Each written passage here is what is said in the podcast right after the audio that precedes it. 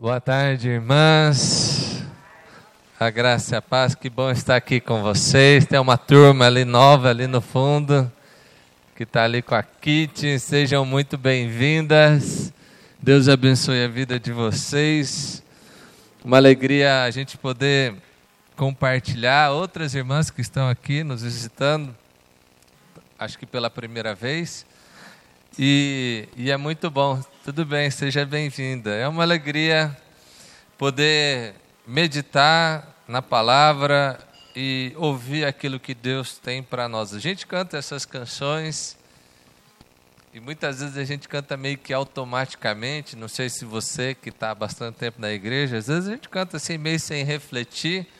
Mas a gente cantou agora, por último, uma canção que é muito profunda, que fala a respeito daquilo que Cristo fez nas nossas vidas, da reconciliação que Ele nos deu a oportunidade e que através do sacrifício de Jesus a gente pode estar aqui em paz com Deus. E é por que eu estou falando isso? Porque nós vamos falar hoje sobre reconciliação. Nós estamos aqui na nossa quarta mensagem das sete chaves para uma vida plena. Nós começamos com quebrantamento Falamos sobre intimidade, falamos sobre obediência na semana passada e hoje nós vamos falar sobre reconciliação. Nós atualizamos as nossas mensagens no Spotify, então se você perdeu as últimas, já estão lá. Por algum motivo eu mandei no grupo e sumiu. Eu vou mandar de novo depois. E eu percebi que ficou faltando uma que é confiança. Que não está ali, ó. Está errado ali confiança está faltando, que é da semana passada, que não está lá no Spotify, mas a gente vai colocar. Tá certo? Mas nós estamos falando sobre sete chaves para uma vida plena. O que, que, que, que é isso, pastor? Sete chaves para uma vida plena. E nós estamos falando então sobre princípios chaves. Princípios que abrem portas nas nossas vidas princípios que nos fazem avançar no tempo. Nós vivemos um tempo cronológico, mas existe um tempo do kairos de Deus, o tempo da presença de Deus, o tempo em que Deus determina situações nas nossas vidas e às vezes a gente parece que o tempo cronológico passa, mas o tempo do kairos de Deus não chega na nossa vida. A gente se sente meio que preso numa determinada situação e não avança. Aquela porta que a gente quer que abra não se abre, aquela porta que a gente quer se feche não se feche. E a gente fica num momento paralisado, porque chaves são assim. Chaves são coisas que sem elas você fica para fora. Eu contei para as irmãs, fiquei preso para fora de casa. Contei para as irmãs, peguei a chave do pastor Edilson do carro dele, deixei ele para fora do carro. Porque sem a chave a gente não sai do lugar, a gente não avança, a gente não entra, a gente não sai. Esses dias minha esposa saiu e levou minha chave embora. Eu fiquei trancado dentro de casa dessa vez. E é assim: se você não tem a chave, pode espernear, pode ficar chateado. Esses dias uma irmã disse que na casa dela a chave é, é, é por senha, só que aí acabou a energia. Acho que é isso. E ela ficou trancada para fora de casa porque voltou e não conseguia abrir a porta. Hoje até a tecnologia nos trai, né? Que a gente fica assim, trancado para fora de casa, dentro do prédio. Não foi nem para fora, da, não ia nem sair do apartamento, ficou para fora do prédio. A gente fica preso. Se a gente não tem a chave, a gente não entra. Se a gente não tem a chave, a gente não avança. Se a gente não sabe o que está paralisando a nossa vida, a gente fica sem reação, não sabe o que fazer. E quando eu falo sete chaves para uma vida plena, eu não estou falando de nada místico assim. Ah, pastor, hoje vai revelar o segredo. Não é isso. Mas porque a Bíblia fala que existem princípios para uma vida plena. A Bíblia diz que existe princípios. E quando a Bíblia fala de princípios, ela fala assim, por exemplo, não zombe de Deus. De Deus não se zomba. Aquilo que você semeia, você colhe. Aqui tem um princípio da palavra de Deus, que Deus tem coerência com aquilo que a gente faz. Se a gente semeia coisas boas nas nossas vidas, nós vamos colher coisas boas. Se a gente semeia coisas ruins, a gente vai colher coisas ruins. Se você plantar limão, você não colhe laranja. Não tem jeito. Eu tenho um texto que é meio curioso, mas é, o título é Pó de Café Laranja. Que se você pegar café e jogar água em cima do pó de café, não sai suco de laranja, prometo para você. O grande problema é que às vezes a gente pega pó de café, água fervendo, mas quer tomar suco de laranja. Quantas vezes na tua vida você não insistiu numa situação, numa mentalidade, numa forma de, de viver a vida, esperando outro resultado? Por isso nós estamos falando sobre sete princípios chaves para uma vida plena. Nós precisamos começar a aplicar a palavra de Deus na nossa vida cotidiana. E aí sim, então, as portas de Deus se abrirão. Deus não vai te abrir uma porta enquanto você viver em rebeldia. Não vai acontecer. Pelo contrário, vai vir maldição. É isso que a palavra de Deus diz. Mas quando você aplicar a palavra de Deus para a sua vida, então as portas que você imaginou que jamais abririam, se abrirão. Então nós falamos sobre quebrantamento, sobre moldar o nosso coração, que é duro. Sabe aquela situação que você sabe que já tinha que agir e você fica resistindo ao Espírito Santo? Falta quebrantamento. Você sabe já, mas não faz. Falta quebrantamento do coração. Falamos sobre intimidade de uma busca de estar na presença de Deus, mergulhados na presença dEle, ouvindo direto do Espírito Santo aquilo que Ele tem para as nossas vidas. Falamos sobre obediência. E eu falei uma coisa aqui que eu achei curioso e interessante, mas obediência é quando você não quer fazer e faz, porque quando você quer fazer, você não obedece. Você simplesmente faz. Então, obediência tem a ver com algo contrário à nossa natureza.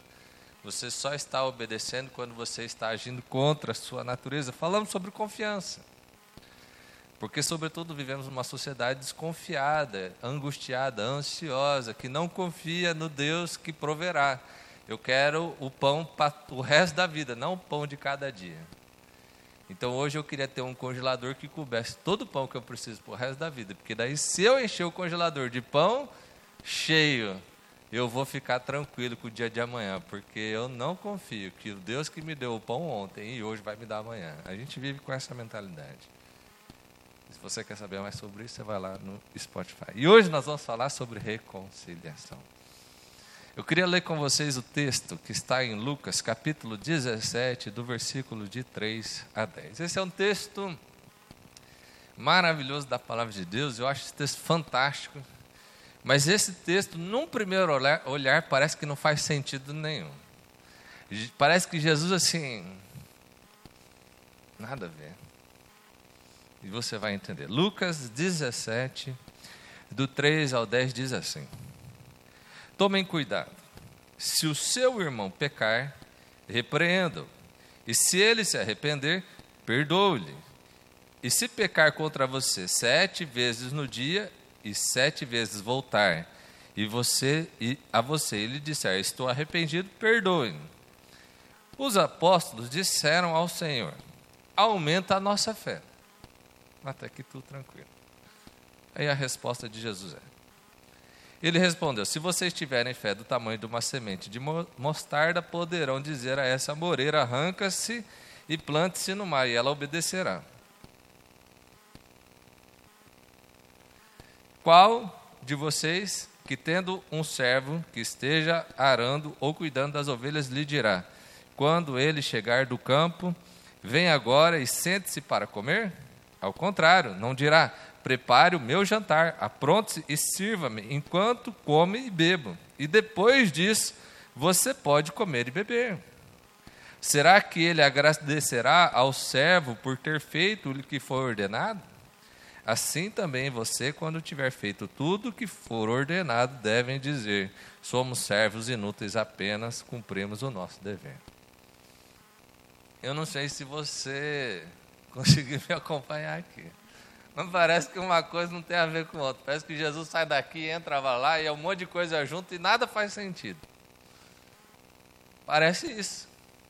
Jesus fala assim: perdoem, quantas vezes for necessário. Aí os discípulos falam assim: aumenta a nossa fé. Aí Jesus fala: se vocês tivessem fé, vocês mandavam essa planta sair daqui para lá. Por quê? Quando você está em casa e alguém e chega o servo do campo, você não manda ele comer na sua frente. Você come e depois ele come. E depois dele ter comido, você não vai agradecer ele. Então vocês, depois de ter feito tudo que Deus mandou, diz para si mesmo: serve inútil. Pronto, não entendi nada.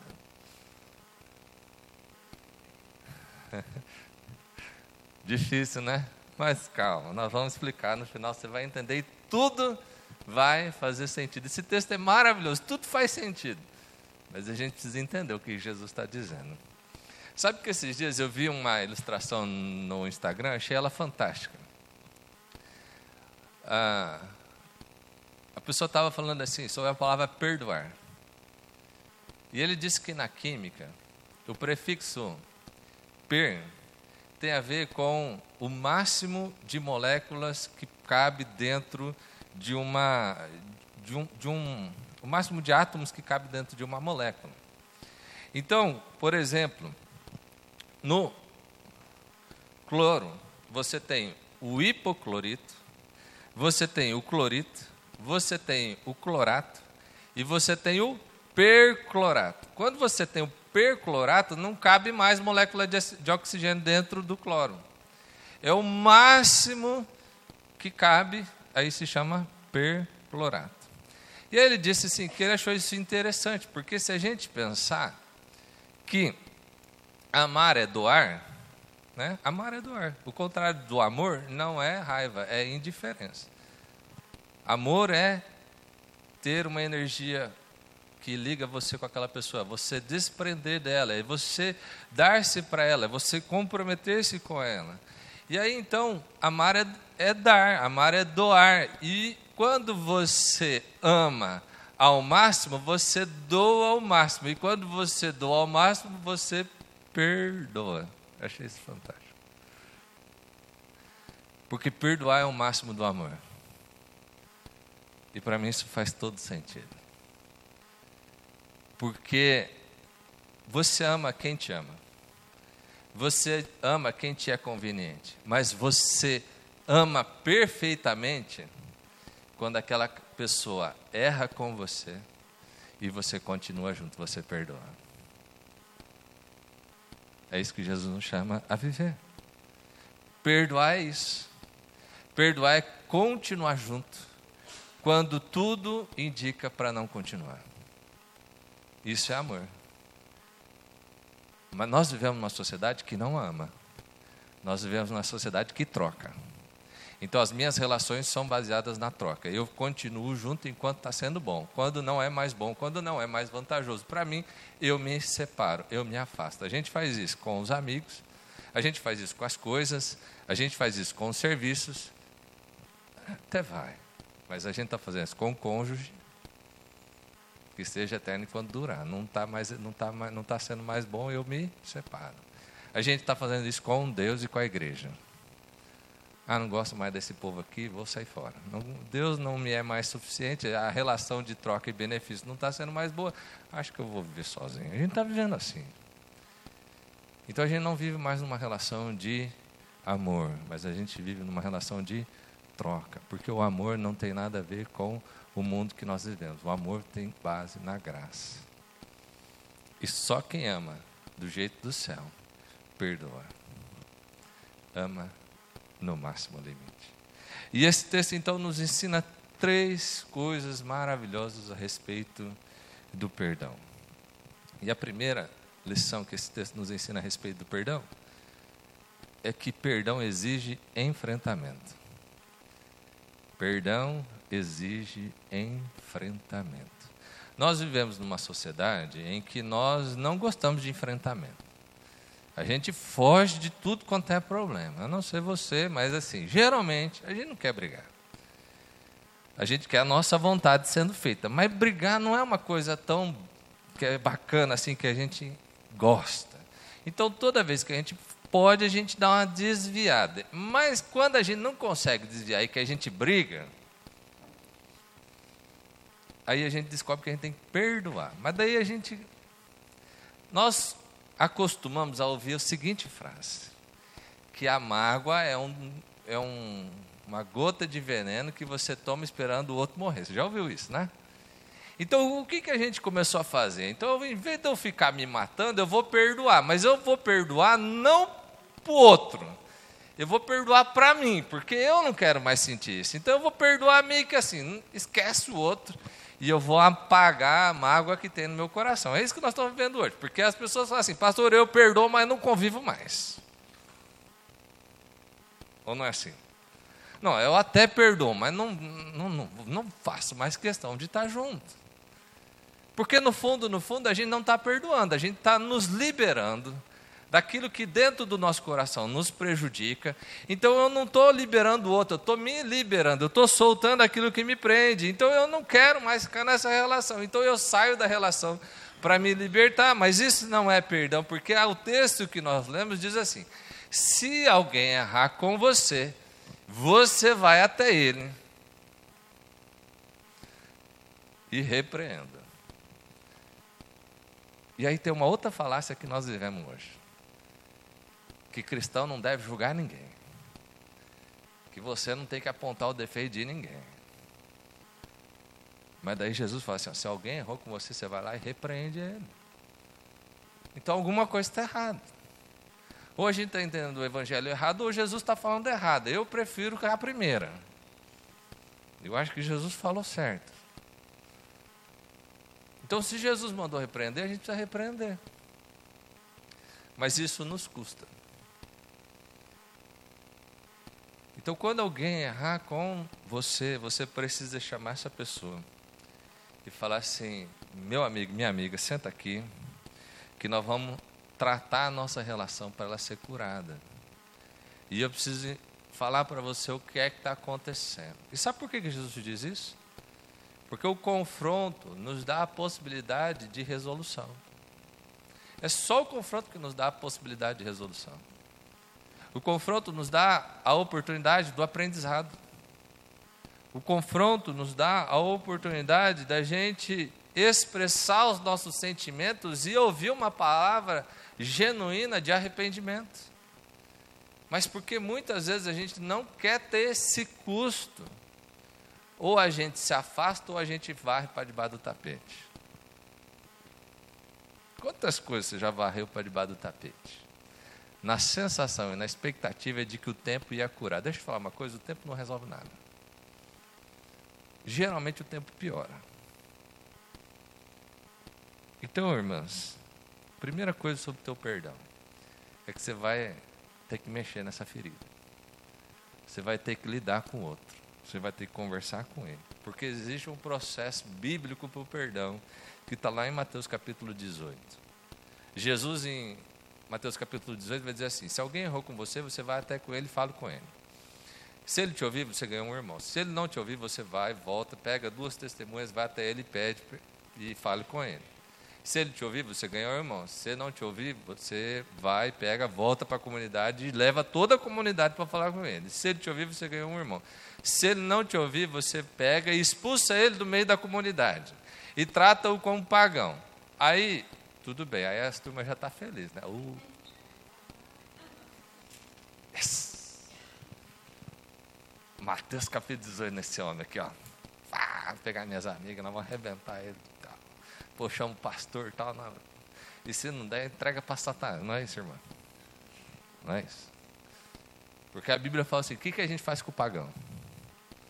A gente ora, a gente evangeliza, a gente fala de Jesus, a gente é misericordioso, a gente faz tudo sabendo que ele não tem condições de entender aquilo que a gente está vivendo. Então, depois que você fizer tudo isso, o final é o seguinte: você vai fazer para ele o que ele não tem direito de entender nem de saber. Você vai continuar amando ele até que você consiga tirar essa pessoa do inferno e trazer para o reino da luz, porque você é do reino da luz.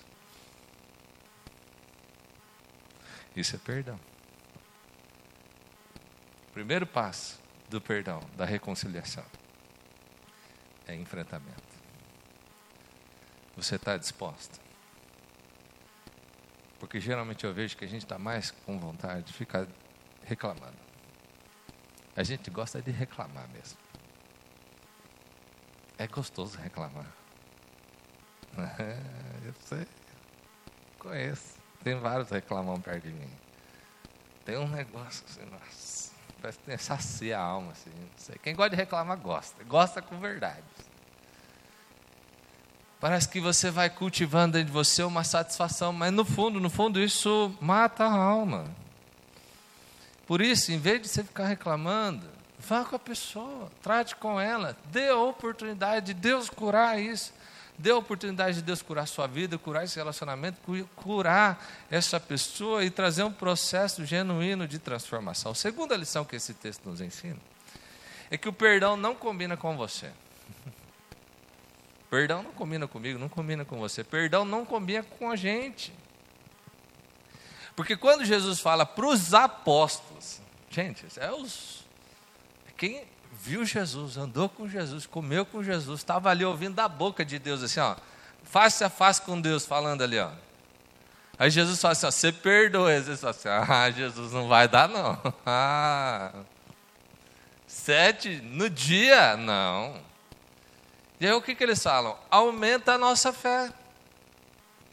Não é isso que está no texto? Senhor, aumenta a nossa fé. Aí Jesus falou assim: se vocês tivessem a fé do tamanho de um grão de mostarda, vocês falavam para essa planta essa daqui e plantar no mar, e ela ia. O que, que Jesus está dizendo aqui que parece que não faz sentido nenhum?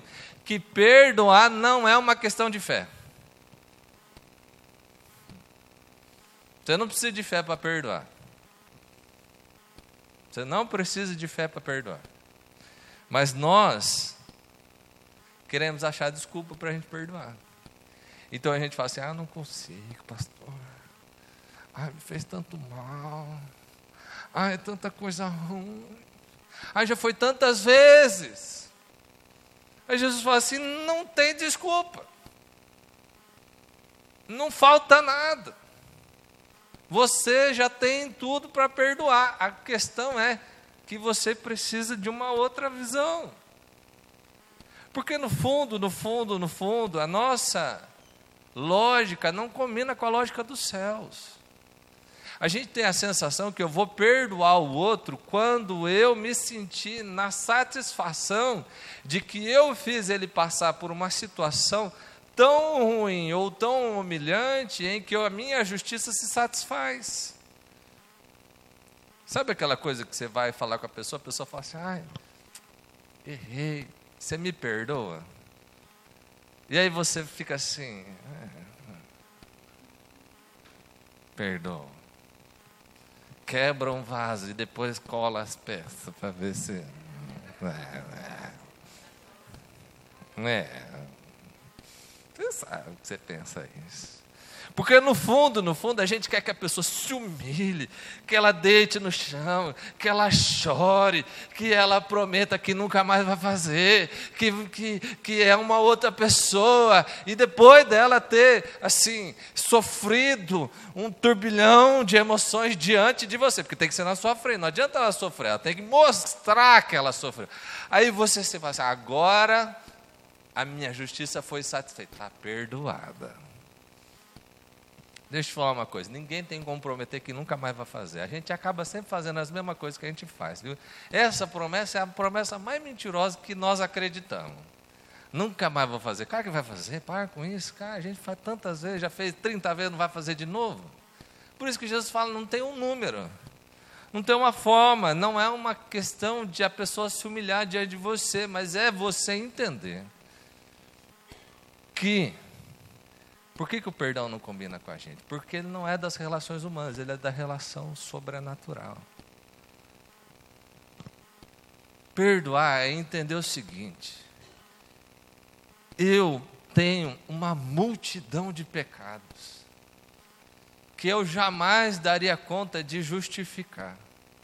Mas existe um Deus no céu que morreu no lugar do meu pecado me amou quando eu não merecia, fez tudo por mim, para que eu pudesse ser perdoado. Então eu te perdoo não porque você merece, ninguém merece ser perdoado, todo mundo merece a condenação, inclusive eu. Mas eu te perdoo, porque Deus me perdoou, Ele derramou essa bênção sobrenatural. E a partir desse sobrenatural de Deus, eu posso derramar na vida de quem está próximo de mim. Se for natural, irmã, você não vai perdoar você vai dar uma pausa para o ressentimento. Mas você não vai perdoar. Quando acontecer de novo, você vai fazer assim, é, porque daquela vez você falou que nunca mais ia fazer, e agora está fazendo de novo. E aí, como é que eu faço? Como é que eu vou acreditar em você? Você faz isso toda vez? Não é assim, irmão. Não é assim. Perdoar é sobrenatural. Perdoar é entender quem Deus é. Aquilo que Ele fez por nós. E porque Ele fez por nós, posso fazer por você. Porque você não merece, nem eu mereço, mas é o jeito do céu de viver. Perdão não é aquele nosso jeito. Não combina com a gente. Perdão combina com Deus. Mas como eu sou filho de Deus, eu vou fazer do jeito dele. E terceira lição é que perdão é uma questão de obediência. E aqui mexe naquilo que a gente já falou.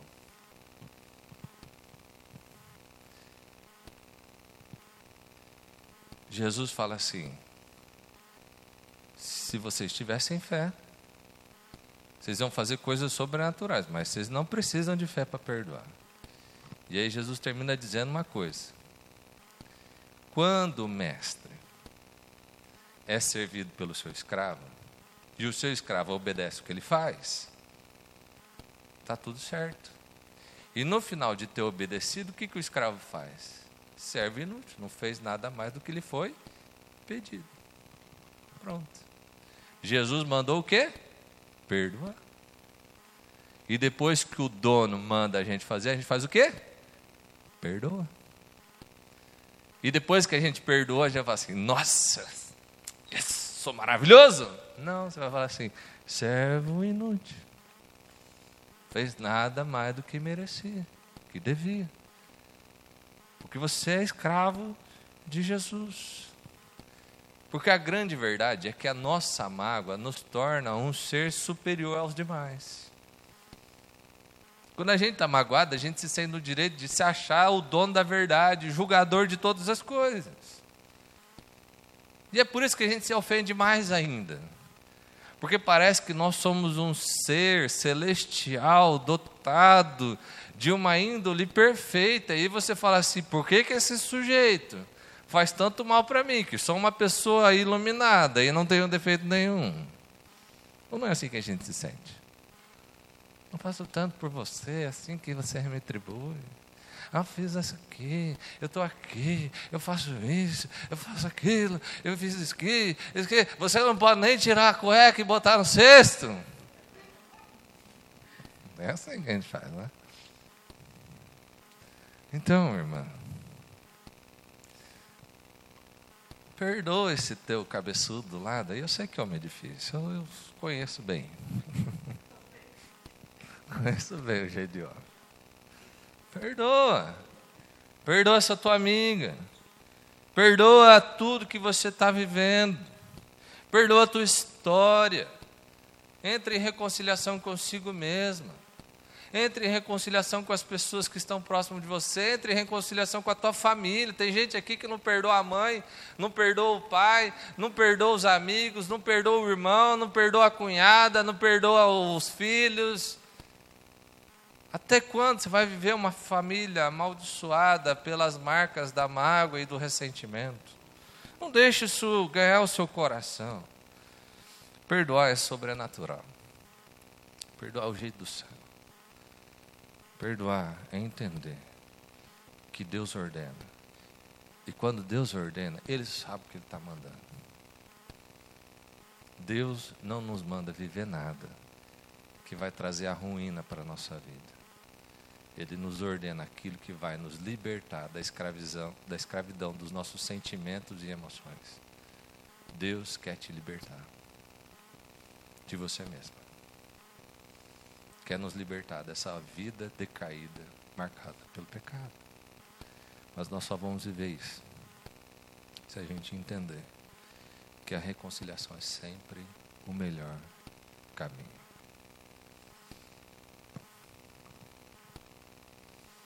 Eu não sei o que, que te ofendeu.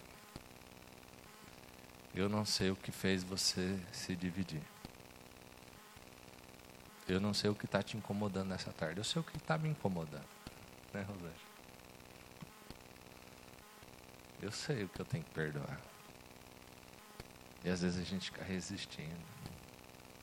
Às vezes a gente fica dando desculpa. Às vezes a gente não quer tratar, quer deixar para lá, ver se o tempo resolve. Às vezes nós estamos caminhando numa vida dura, difícil, e que a gente se sente a vítima. Jesus está te dizendo que você é o responsável por resolver esse problema. É de você que vai partir a solução. E eu vou te falar uma coisa. Reconciliação é sempre o melhor caminho. Eu acho que eu já contei isso para vocês. Quando eu tinha 12 anos, eu fui num acampamento. E nesse acampamento foi falado sobre paternidade. E eu tinha uma relação péssima com meu pai. Péssima. A única coisa que eu tinha do meu pai era medo e ódio. Era isso que eu sentia dele. E lá Deus pegou a minha vida. Deus tocou no meu coração. E Deus falou assim: Rodrigo, você vai chegar em casa, você vai resolver isso. Eu lembro como se fosse hoje. Meu pai estava no banheiro, eu entrei. E eu cheguei para ele e falei assim: Pai, eu quero te perdoar e te pedir perdão. Eu quero resolver essa história. Eu não aguento mais sofrer tanto. Meu pai vinha me abraçar e eu me encolhia. Me doía. Mas naquele dia eu, eu decidi em Deus que ia ser diferente. Eu decidi em Deus que nós íamos arrumar aquilo. E eu cheguei para meu pai, ele deve ter se assustado, né? Um menino na sua maturidade dos 12 anos. Chegar para ele e falar, pai, eu quero ter uma boa relação com você. E foi difícil. E demorou. E as coisas foi um passo, uma renúncia, todos os dias. Mas hoje meu pai é meu melhor amigo, meu maior conselho, minha inspiração. Quero te dizer uma coisa tem solução. Mas é o caminho do céu. Você quer abrir essa chave de uma vida abençoada? Toma uma decisão hoje. Toma uma decisão. Deus está aqui e Ele está fazendo coisas sobrenaturais. Eu quero orar com você.